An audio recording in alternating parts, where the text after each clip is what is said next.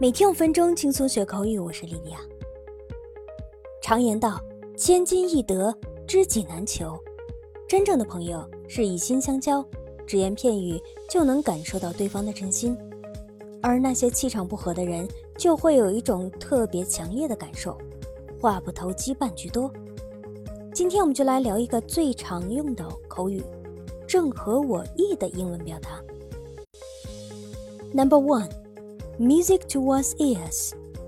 这个短语的意思是能让你心情大好的消息或中听的话。For example, her words were music to my ears。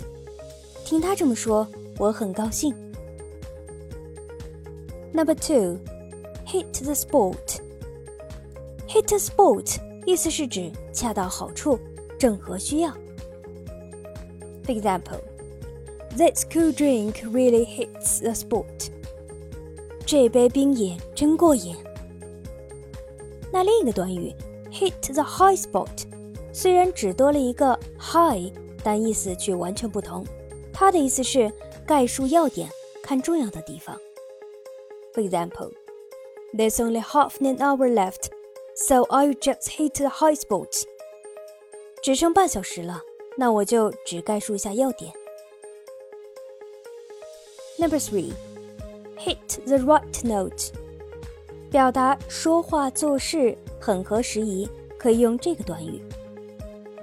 For example, her proposal hit the right note with the company's new president。她的新提案令公司的新总裁非常满意。那反之可以用 hit the wrong note or hit the sour note 来表达。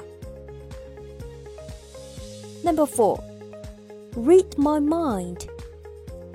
感觉他有读心术，说出了你想说的话，或做了你想做的事儿。英文里可以用 read one's mind 来表达。For example, how about a drink then？去喝一杯怎么样？You read my mind，正合我意。好的，同学们。今天的节目是否正合你意呢？See you next time. Bye.